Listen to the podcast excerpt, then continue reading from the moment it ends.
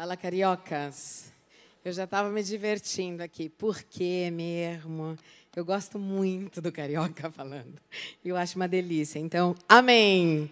Muito feliz de estar aqui com vocês. É a primeira vez que eu estou nessa igreja conheci, já conhecia pela fama, né, os pastores de vocês, mas a gente teve o prazer de se conhecer lá em Roma, numa reunião do GKPN, onde tinham muitos amigos juntos. Então, muito obrigado, pastores, pelo, pelo convite. E ele falou: quando você for para o Brasil, passa lá. Na, na realidade, a minha agenda estava super cheia, mas eu amo e eu creio muito nos relacionamentos. Eu creio que a gente não se move só assim porque tem um ministério, mas os relacionamentos, a gente está colocando os relacionamentos antes de qualquer outra coisa. Amém? Então, Deus, depois os relacionamentos, a nossa família, as pessoas que a gente ama, o que vai motivar a gente é o amor.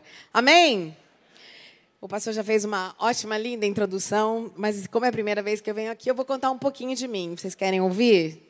Não vou começar se eu nasci de cesárea ou parto normal, que é muito longo, mas a gente já vai entrar assim na, na parte séria. Gente, eu nasci em Campinas, a minha mãezinha está ali, ó, aquela pequenininha ali, mas a gente chama ela de Boss. O negócio é feroz ali. E do lado tem a pastora Inês, é uma nossa amiga que mora aqui no Rio, que estão me acompanhando. A pastora Inês só veio aqui visitar, mas a minha mãe está me acompanhando nesses últimos dias. E eu nasci em Campinas, fui para a Itália quando eu tinha 19 anos. Conheci Jesus com 13 anos. Na realidade, cresci. A minha mãe, ela não tinha bem uma fé, mas passou uma tia testemunha de Jeová ali, é, querendo falar para a gente que o mundo ia acabar. E a gente acabou fazendo vários estudos com eles. E meu pai se dizia ateu, mas se quisesse uma religião, era melhor aquela que todo mundo conhece. Aí eu cresci conhecendo e vivendo duas religiões, mas eu sou a prova que Jesus é, ele veio para pregar uma relação e não uma religião. Você pode crescer no meio de duas religiões e você pode não conhecer Jesus. Amém? E aí, nada, com 13 anos, alguns meus amigos, eu vou aproveitar porque tem bastante jovem aqui hoje, né? Eu creio muito nos jovens. Eu fui missionária há 19 anos, pastora há 25, conheci Jesus há 13. Então, Deus pode usar os jovens, eu creio profundamente. E aí, com 13 anos, me convidaram alguns amigos para ir num, numa vigília de oração. E eu fui porque eu gostava de um loirinho. Essa é a realidade do fato. Agora, Deus colocou fogo numa árvore para chamar a atenção de Moisés, e para mim ele colocou um loirinho, porque com 13 anos uma árvore pegando fogo não queria dizer nada para mim. E aí eu fui nessa reunião, era da Renovação Carismática Católica, vi os meus amigos dizendo: Jesus, eu te amo. Eu falei: como? Eu cresci no meio de duas religiões e eu não falo Jesus, eu te amo, eu choro para Jesus, eu não tinha toda essa motivação por, pelo Senhor, e isso marcou muito meu coração. Aí nós fomos é, de férias, era Páscoa, numa fazenda fazenda, e eu comecei a me sentir meio estranha. E as minhas amiguinhas ali falavam: existe a crise de adolescência quando você tem 13 anos. Eu falei: quer ver que chegou esse negócio bem hoje para mim? E eu comecei a falar pela primeira vez com Jesus diretamente. Eu não sei se você sabe, mas para os testemunhas de Jeová, é, Jesus não é Deus, é o Filho de Deus, é uma manifestação do anjo Miguel, etc, etc. E daí eu peguei e comecei a falar: Jesus, eu tenho só 13 anos, aqui cada um diz uma coisa, Buda, Maomé, igreja católica, não igreja. Eu quero saber o que você acha, se você existe de verdade. Oração de 13 anos, tá, gente? Se você existe de verdade, manda um anjo. Eu falei, não, melhor, manda um anjo não, faz explodir uma coisa. eu falei, não, melhor ainda, em vez de fazer explodir, vem aqui, pega na minha mão e fala, oi, tudo bem? Eu sou Deus, eu vou acreditar. Então eu estava fazendo essa minha oração muito simples, muito de uma criança, e eu falava com a parede. Quem já falou com a parede? Confessa, aí todo mundo de vez em quando dá uma faladinha com ela, né, amiga? Aí eu falando, não acreditava que Jesus ia responder a isso, e de repente, quando eu falava, vem aqui pegar minha mão, alguém de verdade pegou a minha mão. Pega a mão da pessoa que está do teu lado.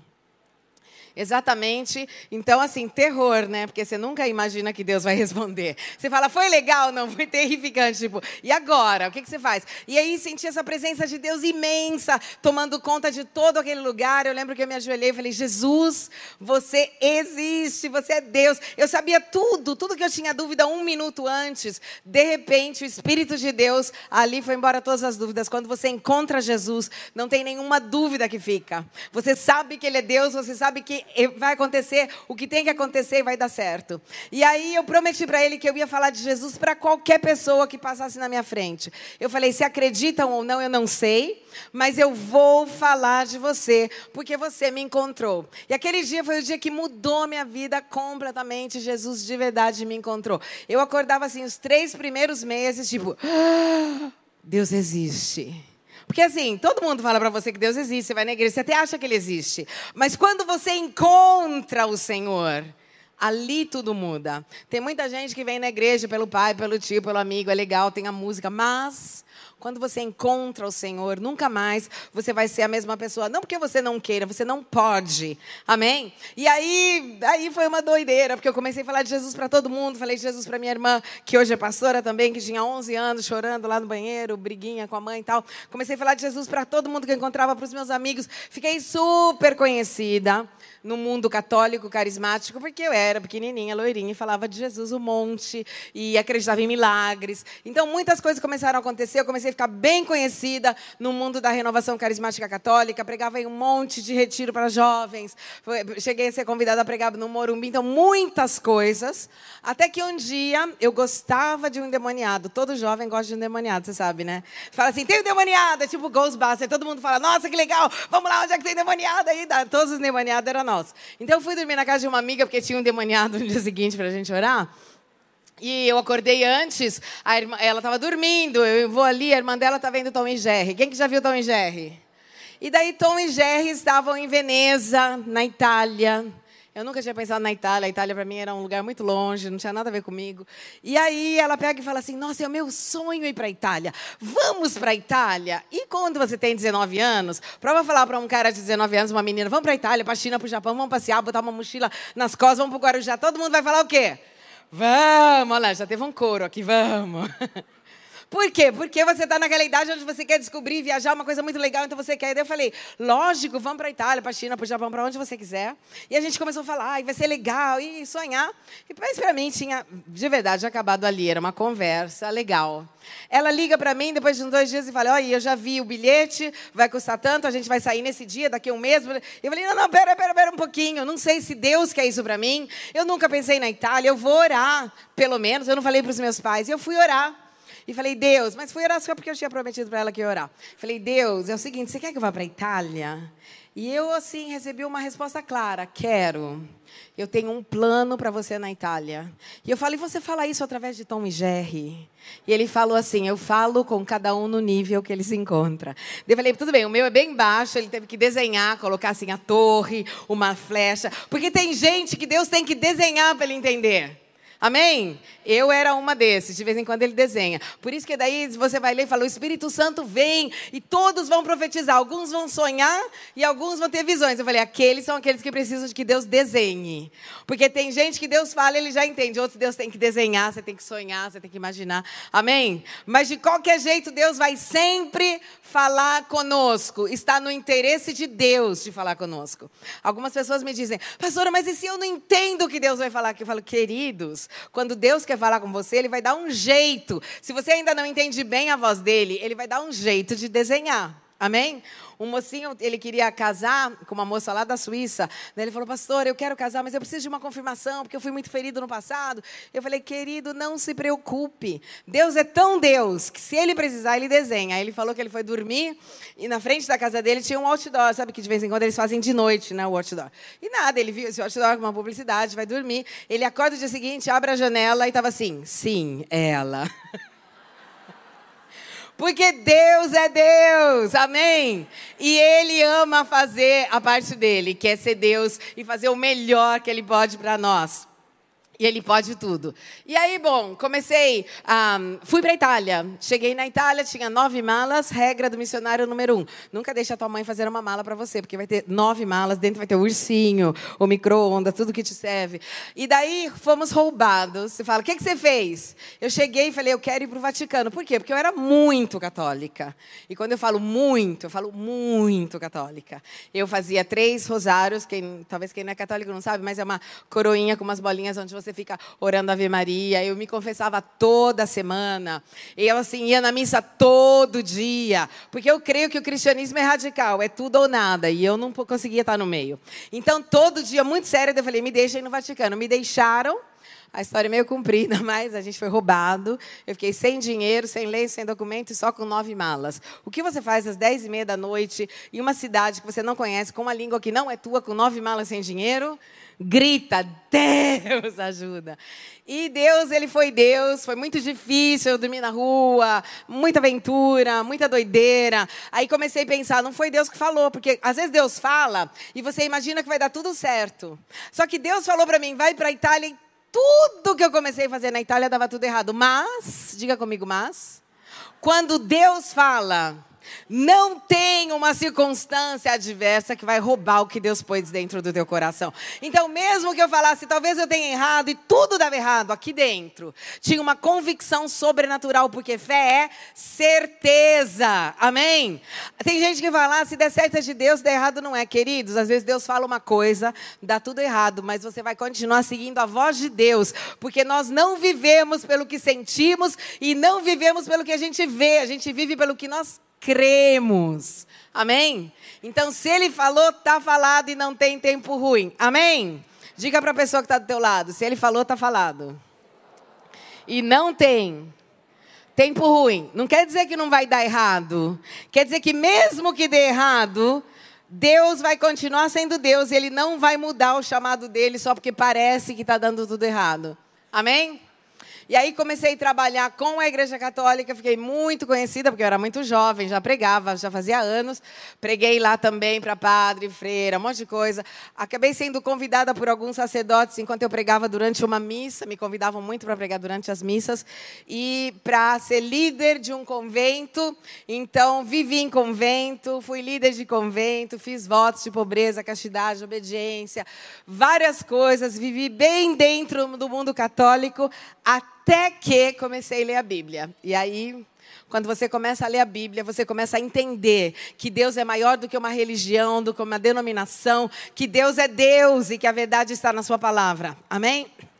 E eu comecei a ler, comecei a entrar em dificuldade, em crise, porque eu queria viver o que eu via nos Atos dos Apóstolos. Mas eu via só religião, eu via idolatria.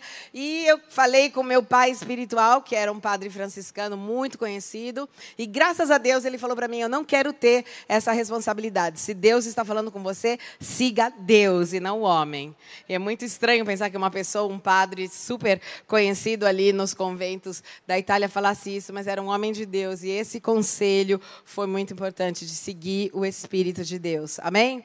Saio dali, vou morar na Espanha, em um outro movimento católico que chama Opus Dei. Deus me manda voltar para a Itália, só que eu não sabia. Eu falei, o que, que eu vou fazer na Itália se a minha vida na Itália era no mundo católico, era nos conventos? Então comecei a orar e falei, Deus, para onde que eu vou? O que, que eu faço? Eu tive uma experiência com Deus que durou umas três horas. Ele me tirou da terra, quer dizer, eu estava aqui, o meu corpo estava aqui. Mas ele começou a falar comigo de um avivamento. Ele falou: vai ter um grande avivamento na Europa, vai ser o último avivamento que vai ter sobre a terra. A glória da segunda casa vai ser maior do que a primeira. Eu vou derramar ainda o meu espírito na Europa, mesmo que ninguém esteja acreditando. E falou para mim: você vai ficar aí, vai fazer dessa a tua nação. Hoje muitas pessoas acreditam, mas na época tinha só eu, 25 anos, com um monte de promessa gigante. Então Deus falava para mim: você vai falar para presidentes, você vai falar para uh, diretores de partidos, você vai na televisão, você vai no jornal, eu vou abrir portas. Então, imagina Deus que fala uma coisa gigante. O que, que você imagina? Que o dia seguinte vai dar tudo certo. Aí eu começo a nossa igreja, ele fala comigo, fala com algumas pessoas que me discipulavam, que cuidavam da minha vida e confirmam isso. E eu começo o primeiro culto, a gente aluga um pub, um lugar para jovem, porque era tudo jovem, né? 25, 23, 22, tudo garotada. E aí eu olho para eles um domingo de manhã, para um menino que eu conheci na piscina que chorava seis meses que a esposa tinha deixado, uma menina cheia de problemas porque teve é, várias operações e tinha vários problemas. Olho para eles, a gente está de pijama, dormimos na mesma casa. Eu tinha 25 anos, 23, 26 e falo assim para eles: gente, nós vamos mudar o mundo, mas não vamos fazer isso sozinhos. E eles, os três de pijama. Legal. E é por isso que quando tem o aniversário da nossa igreja, todas as nossas igrejas, hoje nós temos 92 igrejas, todas elas vão de pijama. Todo mundo vai de pijama na, na igreja para celebrar de ursinho que Deus, ele é sobrenatural e ele pode até falar com jovens de pijama. Amém? E aí falo isso para eles. Vamos começar o nosso primeiro culto. Eu sabia duas músicas com violão, que eu sei até hoje só duas. Tocava uma e depois a outra, e depois de vez em quando a mesma, mais lenta, mais rápida, mais, né, um pouco mais assim, ritminho de samba, blo, bo, um, jazz, blues, mas sempre a mesma só mudava o ritmo. E aí começa, né? Então você imagina, você assim, com um monte de coisa gigante, falando, vamos mudar o mundo, e, assim, promessas, e de repente começa, toca assim meu violãozinho, esse lugar escuro, aí olho para a primeira moça, ela era cheia de problema, então ela ficava parada assim. Hoje ela tem um ministério de cura interior maravilhoso, mas na época não tinha.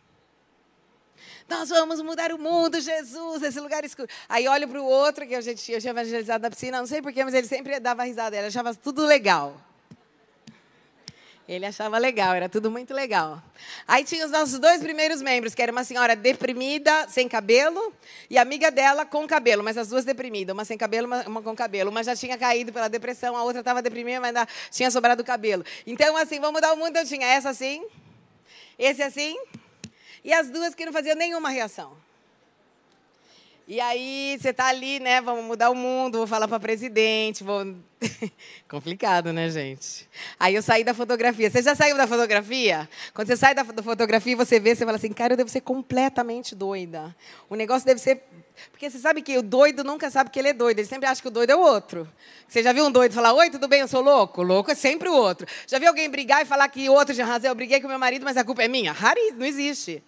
É sempre o outro que é louco, o outro que não dá certo. Eu falei, Deus, fala para mim. Se eu sou louca, não fica contando para um monte de gente, que depois todo mundo fala, é louco, você não sabe, né? Fala para mim. Eu falei, eu vou ali no, no reparto de psiquiatria, bato e falo, gente, dá um remedinho tarja preta, umas doses aí, porque eu escuto vozes. E essas vozes me dizem coisas terríveis, lindas, mas que não estão acontecendo. Mas, quando Deus de verdade fala com você, mesmo que todas as circunstâncias não estejam no lugar certo, essa convicção que chama fé não sai de dentro de você. Você continua acreditando, mesmo que tudo em volta esteja dando errado. Por quê? A palavra de Deus não passa. O que é humano passa, o que é carnal, o que é emotivo passa, mas o que é de Deus não passa. Agora, eu morria de medo de errar porque eu nunca tinha aberto uma igreja, tinha aberto vários grupos, ajudado o convento. Então eu orava, jejuava, a gente jejuou o primeiro ano de igreja 200 dias. A gente jejuava sempre, 40 dias de água comia dois, aí fazia jejum só pão e água. Uma vez a gente fez jejum só de purê, a gente não aguentava mais fazer pão e água, vamos comer uma batatinha. O quarto dia a gente não aguentava mais, mas assim, eu perdi 17 quilos, a gente ia sempre assim, esses jovenzinhos dizendo, e a nossa oração, a minha era, Deus, fecha tudo isso, eu não quero isso, eu não quero errar, eu não quero fazer a coisa errada. Eu fui pregar até num, numa conferência com o pastor do Rio de Janeiro, é, o pastor da comunidade da Zona Sul, eu ia traduzir a esposa dele. Ele teve, sabe aquelas palavras do profeta? Você! Ali no meio, né? Que você olha e fala, cara, será que sou eu? Aí ele fala: O Senhor te diz, para de orar, orar para que eu feche essa obra. Era eu. Eu falei: Sou eu, sim, eu faço essa oração todo dia. E esse medo, mas é bom, é bom ter medo de errar, porque isso vai ajudar a gente a não errar. Uma vez uma pessoa falou assim para mim: E se por um acaso eu perco e faço um monte de coisa errada? Eu falei: Olha, enquanto você tem medo de fazer um monte de coisa errada, provavelmente você não vai fazer. É uma proteção. É quando você pensar: Eu nunca vou errar. Aí você está no perigo. Amém? Então, obedecemos, começamos a nossa igreja desse jeito, ninguém acreditando na gente, mas como Deus é Deus, diga comigo: Deus é Deus. Ninguém acreditava em mim. Eu fui a primeira pastora mulher de toda a Itália. Não tinha nem mulher de pastora. Pode imaginar uma pastora sênior.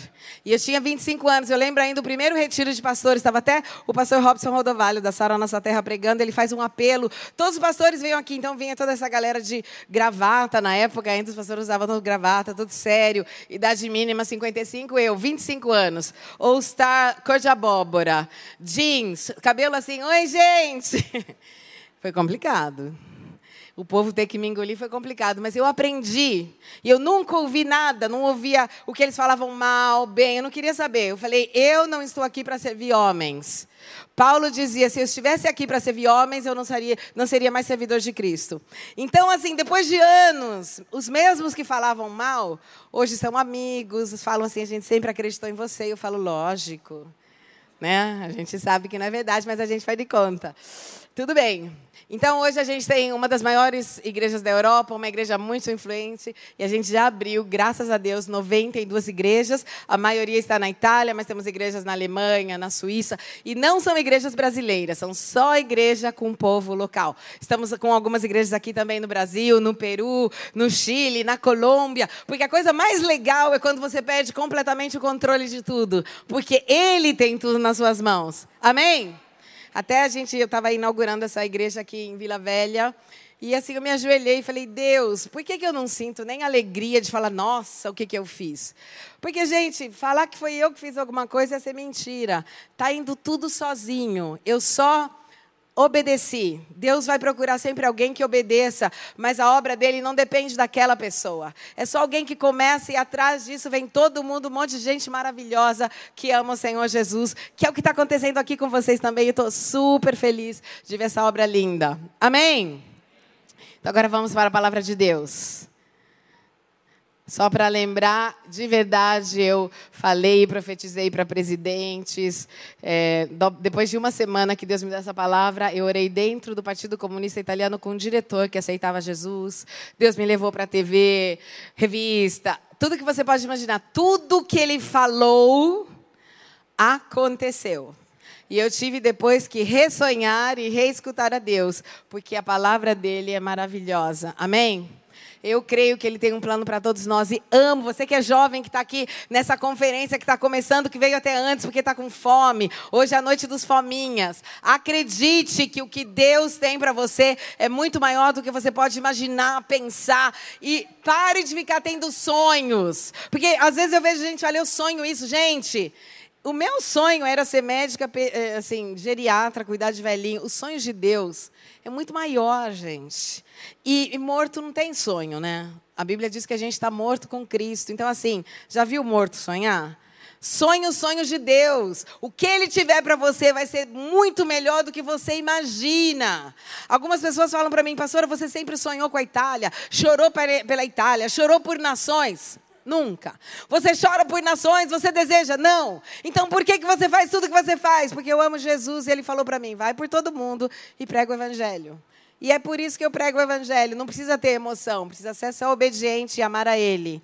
Ele falou: Pedro, você me ama, gosto de você, me ama, gosto de você. Então cuida do meu povo. Então eu não cuido do povo de Deus porque, ai, eu sinto. Às vezes eu não sinto. Às vezes eu olho e falo: cara, que gente chata. Todo mundo já pensou isso. Sabe quando você está aconselhando alguém que o teu problema é dez vezes maior do que o dele, mas você está escutando dele falando, aham.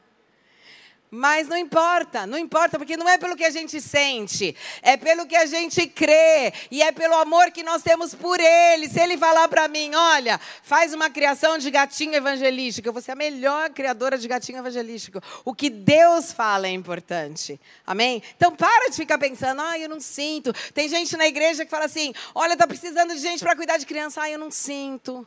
Não, meu ministério, querido, já não importa se você sente, aonde estiver precisando, a Bíblia diz: faça tudo que a tua mão encontrar, aonde Deus precisar, você está lá.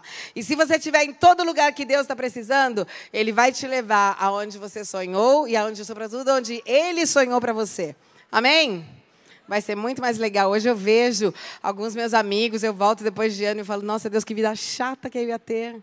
Olha, hoje eu conheço o mundo inteiro, falo um monte de língua, viajei, fui na guerra, um monte de guerra, um monte de guerra. Falei, que vida maravilhosa, só porque eu obedeci. Então se preocupe em seguir a Ele, o resto vai chegar sozinho. Amém? Eu quero entrar na palavra que Deus me deu para essa igreja. E está em 2 Samuel, no capítulo 17, no versículo 27 ao 29. Diz assim.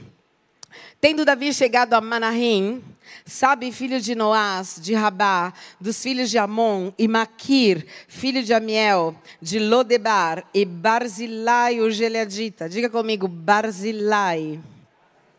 O Geleadita de Rogelim, tomaram camas, bacias e vasilhas de barro, trigo, cevada, farinha, grãos torrados, favas e lentilhas, também mel, coalhada, ovelhas e queijos de gado, e os trouxeram a Davi e ao povo que com ele estava para comerem, porque disseram: Este povo no deserto está faminto, cansado e sedento. O que está acontecendo aqui? O filho de Davi, Absalom, ele estava organizando um golpe de Estado contra o governo do pai dele. Ele ficava fora da cidade dizendo: Gente, se eu fosse o rei. Ia ser muito mais fácil, muito mais legal. Eu ia pregar melhor, eu ia ajudar melhor, eu ia cuidar de você melhor, eu ia fazer tudo melhor. Ele, ele até pega um pessoal, porque você sabe que rebelde chama rebelde, né? Um gambá cheira o outro. Uma vez chegou uma mulher louca na igreja, eu falei, cara, quanto tempo ela vai demorar para ficar perto daquela outra louca que ela nem conhece? Semana que vem a gente estava sentado junto. Você fala, como é que eles se conheceram? Porque um gambá cheira o outro, é bem simples. Aí, ele simplesmente recolheu outras pessoas que estavam insatisfeitas tal, e ele resolveu: eu vou entrar no palácio do meu pai e eu vou tomar o palácio. Davi ficou sabendo e Davi falou: Eu não vou brigar com meu filho. Não vou. Não vou entrar em luta com meu filho. Não quero. É meu filho. Não vou fazer isso. Aí o que, acontece? Davi pega todo o povo, mulheres, jovens, pega todo mundo e fala: Gente, vamos embora. Agora você sabe que quando tem guerra, não é que você fala: Ah, vou organizar uma malinha, vou levar uns biscoitinhos para criança. Quando tem guerra, você sai correndo e acabou. A gente está trabalhando bastante na guerra da Ucrânia. Toda semana tem grupos lá. Os nossos jovens vão com esse colete antibalas número 4, que é aquele. E na realidade não é antibalas, é anti-explosão, né? Você perde a perna, mas não a vida. Trabalhando na fronteira. Gente. Deus maravilhoso, né? 200 soldados a semana passada aceitaram Jesus, essa semana mais 100, um monte de gente. Está acontecendo coisas maravilhosas. Igrejas nascendo nos subterrâneos. Assim, o que eu quero dizer para você é que o nosso Deus é tão lindo que não tem tempo ruim. Olha, já fui para a China levar Bíblia escondida, a gente já foi em guerra. Assim, o que de gente se converte? Governo muçulmano, comunista, louco, guerra. Deus continuará sendo Deus aonde ele estiver. E vai continuar a manifestar a glória dele sempre. Amém? Ele não depende do que está lá fora, gente. Não depende. Isso é maravilhoso. Mas, de qualquer jeito, quando tem a guerra, o que, que, você faz? Sai correndo. Então, Davi, ele saiu correndo com as mulheres, com as pessoas, todo mundo, vamos embora, saiu de noite, sabe? E não levou nada. Porque na guerra você não leva nada. Não leva água, não leva comida. E você vê, daí tem um homem, que é esse daqui, o Barzilai, o Geliadita de Rogelim. Ele, ele coloca junto várias pessoas. E com essas várias pessoas, ele fala, gente, vamos levar coisa para eles. Eles vão morrer, eles estão saindo de noite é deserto. Aí levaram água, cama, vaso, tudo que você pode imaginar que eles precisavam. E Davi e o povo sobreviveu por causa dessa ajuda desse homem que chamava Barzilai. Depois acabou essa luta com o filho dele, o filho dele acabou morrendo, foi difícil para Davi, etc. Passa um pouco de tempo, em 2 Samuel 19, do 31 ao 38. Eu não vou ler tudo, mas você pode, eu vou resumir o que está escrito. Chega um momento onde Davi chama Barzilai, Barzilai já tem mais de 80 anos, e ele fala: Barzilai, eu quero que você se sente à mesa comigo. A coisa melhor que um rei podia fazer é convidar alguém a sentar na mesa com ele, porque sentar à mesa do rei quer dizer ter intimidade com o rei mais do que todo mundo no reino. Quer dizer ter acesso ao coração do rei, às coisas do rei, à riqueza do rei. Então, o máximo que o rei podia oferecer para alguém era prêmio em dinheiro, em terras e, sobretudo, mais do que isso, era sentar na mesa do rei. Ele olha e fala assim: Barzilai, pelo que você fez para mim, você assim pensou em mim, eu quero que você se sente na minha mesa. E Barzilai fala: Olha, Davi, eu tenho mais de 80 anos, cara, eu quero morrer onde os meus pais morreram, eu vou ser um peso e ir, ir com você até lá. Por que você não pega o meu servo? Você sabe que o servo pessoal, lembra, né? Podia até, se a mulher não tivesse filho, a serva pessoal podia ir com o marido e ter o filho. Era como se fosse você mesmo. Ele fala: Faz que o meu servo sente na tua mesa. E, e legal. Aí passa mais alguns anos. E Davi está bem velhinho, está falando com Salomão. Ele chama Salomão e fala assim: Salomão, eu quero te dar um conselho. 1 de Reis 2,7. Porém, com os filhos de Barzilai, o Geleadita, usarás de benevolência, estarão entre os que comem a tua mesa, porque assim se houveram comigo, quando eu fugia por causa de teu irmão Absalom. Queridos, Davi se lembrou de Barzilai depois de anos. E ainda Barzilai já tinha morrido. Davi, velhinho, falou para o filho dele: Querido, Salomão, você vai agora ser o rei. Eu quero que você não se esqueça de uma coisa. De quem, pai? os filhos de um homem que muitos anos atrás ajudou teu pai, levando comida, cama e tudo. Eu quero que eles e os filhos dos filhos de Barzilai se sentem na mesa com você. Sabe por quê? Porque o rei não esquece. O rei nunca esquece do que você fez para ele. Essa pregação é para aquelas pessoas que tocam aqui no louvor e muitas vezes não adoram a Deus porque estão olhando para as notas. Essa pregação é para aquelas pessoas que estão cuidando das crianças quando sabem que tem um pregador que elas queriam escutar. Essa pregação é para quem está atrás das câmaras, que às vezes está tão atento ao que está fazendo que não consegue prestar atenção. Essa pregação é para quem está servindo no serviço de acolhência, no serviço da ordem da igreja. Essa pregação é para aquele que disse não diante da namorada ou do namorado porque que ama a Deus. Essa pregação é para aquele que resolveu ficar em um casamento difícil porque ama a Deus. Essa pregação é para aquele que às vezes chorou diante de Deus para ser fiel, aquele que deu um dízimo sem ter dinheiro, talvez nem para levar dinheiro para a casa dele. Essa pregação é para aquele que fez qualquer coisa para o Senhor. Aquele que renunciou, aquele que pegou dois ônibus para vir aqui hoje. Essa pregação é para quem fez algo por amor ao Senhor. Eu quero dizer para você, em nome de Jesus, o Rei não esquece. O rei nunca esquece o que você faz. O rei está sempre atento. E Davi era um homem segundo o coração de Deus. Quer dizer, um homem, o homem na terra que mais representou o modo como é o coração de Deus. E se Davi, que era um homem, não se esqueceu de Barzilai, não se esqueceu dos filhos e dos filhos de Barzilai, o Senhor não vai esquecer de você. Ele vai tocar o coração dos teus filhos e dos filhos dos seus filhos, só porque você veio nessa igreja servir o Senhor. Ele vai cuidar de você só porque você resolveu discipular uma outra pessoa. Ele vai fazer muito para você. E eu estou aqui para dizer, para abrir um tempo profético novo para essa igreja, para dizer: o rei não esquece. É tempo de recompensa. É um tempo novo. É um tempo sobrenatural. E eu estou falando com você profeticamente agora.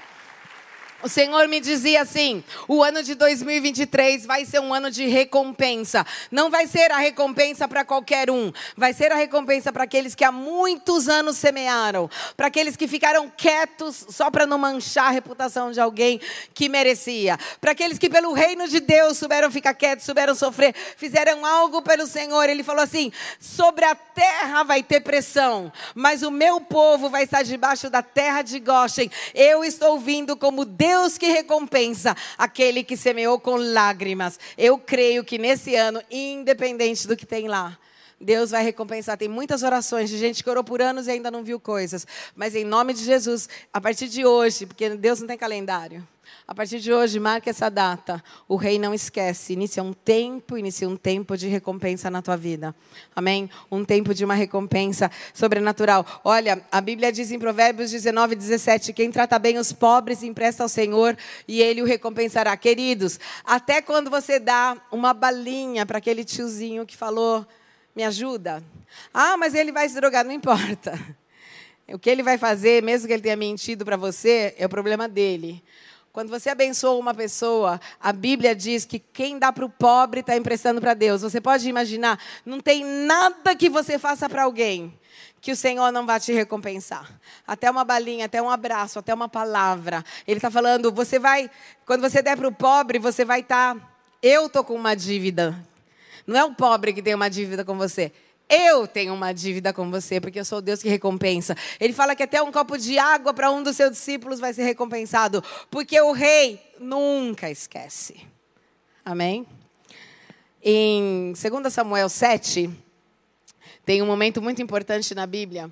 Nós vamos encontrar. Você sabe que quando um rei fazia guerra, ele podia pegar parte né, da recompensa da guerra para si, alguma coisa ia para o templo e os soldados, cada um levava um pouco disso. Ser soldado, por isso que você ganhava bem. Mas Davi não fez isso. Davi chegou um momento que ele falou: Deus, não está certo que eu tenho uma casa e a tua arca não tem uma casa. E Deus falou assim: Davi, eu não moro numa casa feita de mãos de homens. Mas por que você pensou em mim, Davi? Porque você imaginou isso, você falou, não é legal que eu tenha uma casa e Deus não tenha uma, mesmo que eu não viva aqui, sempre alguém vai se sentar, da tua família vai se sentar no meu trono. Você sabe que Deus decidiu que Jesus ia vir da tribo de Davi, só porque Davi falou, Senhor, em vez de pensar na minha casa, eu penso na tua. E Deus falou, para sempre alguém vai sentar no teu trono. Porque o rei Não esquece. Quando eles foram construir, quando o filho de, de Davi, Salomão, foi construir o templo, tinham três toneladas de ouro, diz em 2 Samuel 7. Quer dizer, Davi, que muito do ouro que ele podia ter para ele, ele jogou na casa de Deus, porque ele dizia: O Senhor merece muito mais do que eu. E Deus viu o coração de alguém que queria honrar o Senhor, que não servia a Deus para ter benefícios, mas porque ama o Senhor. E essa é a grande diferença. Amém? A motivação do nosso coração. Por que fazemos as coisas? Por quê? Por que queremos servir ao Senhor? O que, que leva a gente a serviço? É amor a Ele ou a gente quer carreira, sucesso? O que está levando a gente a servir ao Senhor? Amém? Aí você vai encontrar uma outra passagem, 2 Samuel 9, de 1 a 11. Eu vou contar o que, que acontece aqui. Davi se levanta um dia ele fala assim: Gente, eu fui tão amigo de Jonatas. Jonatas foi contra o pai dele por amizade a Davi. Ele pega e fala assim: gente, sobrou alguém da casa de Saul para que eu possa abençoá-lo? Porque Saul me abençoou, Jonatas foi meu amigo, e eu não posso esquecer. E tinha um filho, filho de Jonatas, que chamava Mefibosete, um menininho de cinco anos, quando eles destruíram a família, queimaram todo o acampamento de Saul, ele caiu, um carro passou na, na perna dele e ele ficou sem andar. E naquela época, se você não tinha uma família que cuidava de você, o teu futuro era pobreza, era pedir esmola. E aí Davi lembra, e alguém fala: tem? Tem um, tem um menino que mora lá em Lodebar, Mefibosete. Ele fala: manda buscar esse menino. E aqui nessa passagem, Davi fala para ele: vem aqui. E fala assim: eu vou te dar todas as terras que eram do teu pai e do teu avô. E a partir de hoje, você vai se sentar na mesa do rei, porque o rei não esquece. O rei não esquece nada que fazemos por ele. Se Davi era assim, quanto mais o Senhor teu Deus e meu Deus, qualquer coisa que a gente tenha feito, gente, muitas vezes não é fácil servir o Senhor e a gente falou, Deus. E eu creio que Deus colocou muitas coisas na minha mão, porque o rei não esquece. Eu lembro quando eu jejuava, você pode imaginar o que é jejuar na Itália? Tipo, a cozinha melhor que tem no mundo, a galera come demais. E tava assim, eu e os meus jovenzinhos, magrinhos, e falava assim, ah, meninada do jejum, e tiravam um sarro da gente, porque, tipo, a cultura do jejum nem existe. A gente, acho que uma das únicas igrejas que jejua. Agora começou um pouquinho.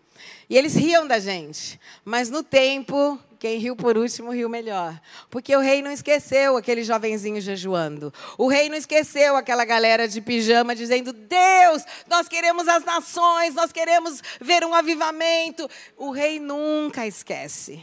Ele não esqueceu. Muitas coisas eu tinha esquecido que eu tinha pedido para Deus. Mas ele não esqueceu. Eu me encontrava em lugares onde eu falava, gente, eu sonhei isso quando eu tinha 22 anos. Gente, eu imaginei isso quando eu tinha 30. Eu tinha esquecido dos meus sonhos, dos meus desejos. Mas ele não. Eu amo um salmo, Salmo 37,4, que fala assim: deleita-te no Senhor e Ele vai te dar todos os desejos do teu coração. Está dizendo: busca o teu prazer em Deus e tudo que você quiser vai acontecer. A gente faz diferente, a gente quer coisas, a gente vai atrás de bênção. Você não tem que ir atrás de bênção, você tem que ir atrás dele. E quando você vai atrás dele, não desvia nem à direita nem à esquerda do que ele diz. A bênção vem atrás de você.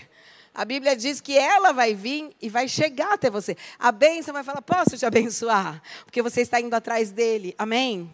O Senhor está procurando um povo de relação com Ele, um povo que o ame com todo o coração, com toda a alma. Isso é o primeiro mandamento: amarás o Senhor teu Deus com tudo, não só de domingo, não só uma vez por semana, todo o teu coração, toda a tua mente, tudo que tem dentro de você. Esse é o nosso Deus. E Ele hoje está aqui para dizer para você e para mim que Ele não esquece. Eu queria orar com você, eu queria que você se levantasse. Porque eu queria liberar hoje esse tempo sobrenatural. Eu tenho certeza absoluta. Agora, eu vou dizer uma coisa para você. Quando Deus me deu essa palavra, eu fiquei assim, falei, cara, o mundo inteiro está falando que só vai dar mal, vai dar ruim aqui. E Deus está falando que Ele vai recompensar. Mas eu lembro, Deus me usa muito no profético. Eu lembro alguns anos atrás, em 2019, eu estava numa conferência com a Cindy Jacobs, uma conferência onde ela reuniu pessoas que ela vê um ministério profético forte no mundo inteiro para escutar o que ia acontecer no ano de 2020, que foi o ano da pandemia. Todo mundo falava, nossa, vai ser maravilhoso, lindo, fantástico. E eu para mim, Deus falava assim: vai ser o pior ano dos últimos anos. Aí eu fui falar com a Cindy e falei: Cindy, cara, todo mundo tem, tem uma boa palavra, a minha é péssima. E ela falava assim: não importa, você fala o que Deus falou e depois a gente vai assim, junto, entendendo, né? E aí eu fiz um ato profético. Eu peguei uma corda e eu chamei pessoas de todas as nações e eu amarrei todas elas. E e Deus falou assim para mim: a partir do ano de 2020, não vai ser mais o que acontece no Brasil, o que acontece na China. O que vai acontecer com uma nação vai acontecer com todas. E eu puxei uma moça para frente para mostrar que se ela caísse, todo mundo ia cair. Essa moça ela era chinesa, coisas de Deus, né? Tipo, eu puxei a chinesa e todo mundo veio para frente. E o Senhor falou assim para mim: a partir desse ano, o que acontece com uma nação vai acontecer com todas. E vai começar uma perseguição no mundo inteiro contra o povo de Deus, que vai ser crescente, vai ter uma pressão contra o evangelho. E o Senhor dizia assim para mim: essa pressão é porque eu falei para o meu povo ser unido, para ele olhar para o céu e ele não me obedeceu de ser unido. A pressão vai ajudar o povo a ser unido. E a pressão vai crescer e o povo vai se unir, porque a minha igreja vai se unir, porque eu estou voltando. E, gente, aí a Cindy continuou essa profecia. Ela falou assim: E o Senhor diz, sabe, tipo, ela é texana, The Lord says. Daí ela falou: E o Senhor diz, vai ter uma explosão de conversão debaixo de pressão. Então, eu creio que naquele ano que todo mundo tinha uma palavra boa e tinha uma ruim, eu creio que Deus ele pode, sabe, usar as pessoas em um modo diferente. Então, no ano de 2020, o Senhor falou para mim que ia ter uma carestia depois de três anos sobre a terra. Eu falei isso para a igreja.